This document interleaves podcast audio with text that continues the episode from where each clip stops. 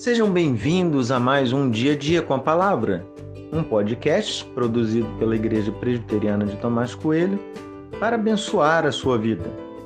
O título de hoje é Seus Problemas Acabaram e tem por base o texto de 1 Livro das Crônicas, capítulo 14, versículos de 8 a 10, que diz. Quando os filisteus ouviram que Davi tinha sido ungido rei sobre todo Israel, subiram todos para prendê-lo. Quando soube disso, Davi saiu contra eles. Mas os filisteus vieram e investiram contra ele no vale dos Refaíns. Então Davi consultou Deus, dizendo: Devo atacar os filisteus? Tu os entregarás nas minhas mãos? O Senhor respondeu: Vá porque os entregarei nas suas mãos.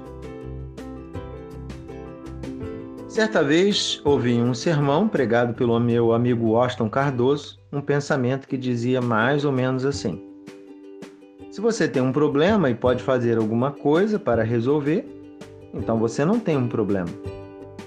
Se você tem um problema e não pode fazer nada para resolver, então você não tem um problema.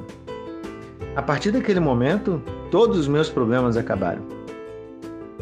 É preciso simplificar a vida e creio que esse pensamento exposto pelo meu primo faça todo sentido. Por vezes complicamos demais. Davi tinha diante de si um problemão.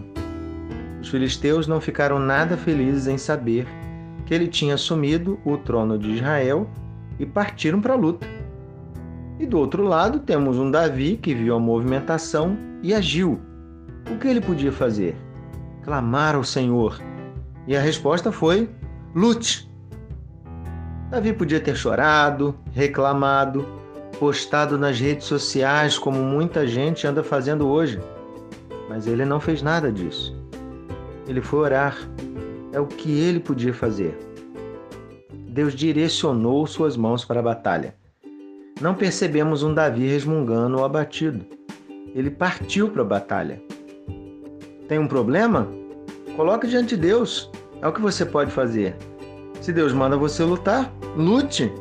Se Deus manda você esperar e confiar, faça isso. A partir disso, você não tem mais um problema, e sim a solução.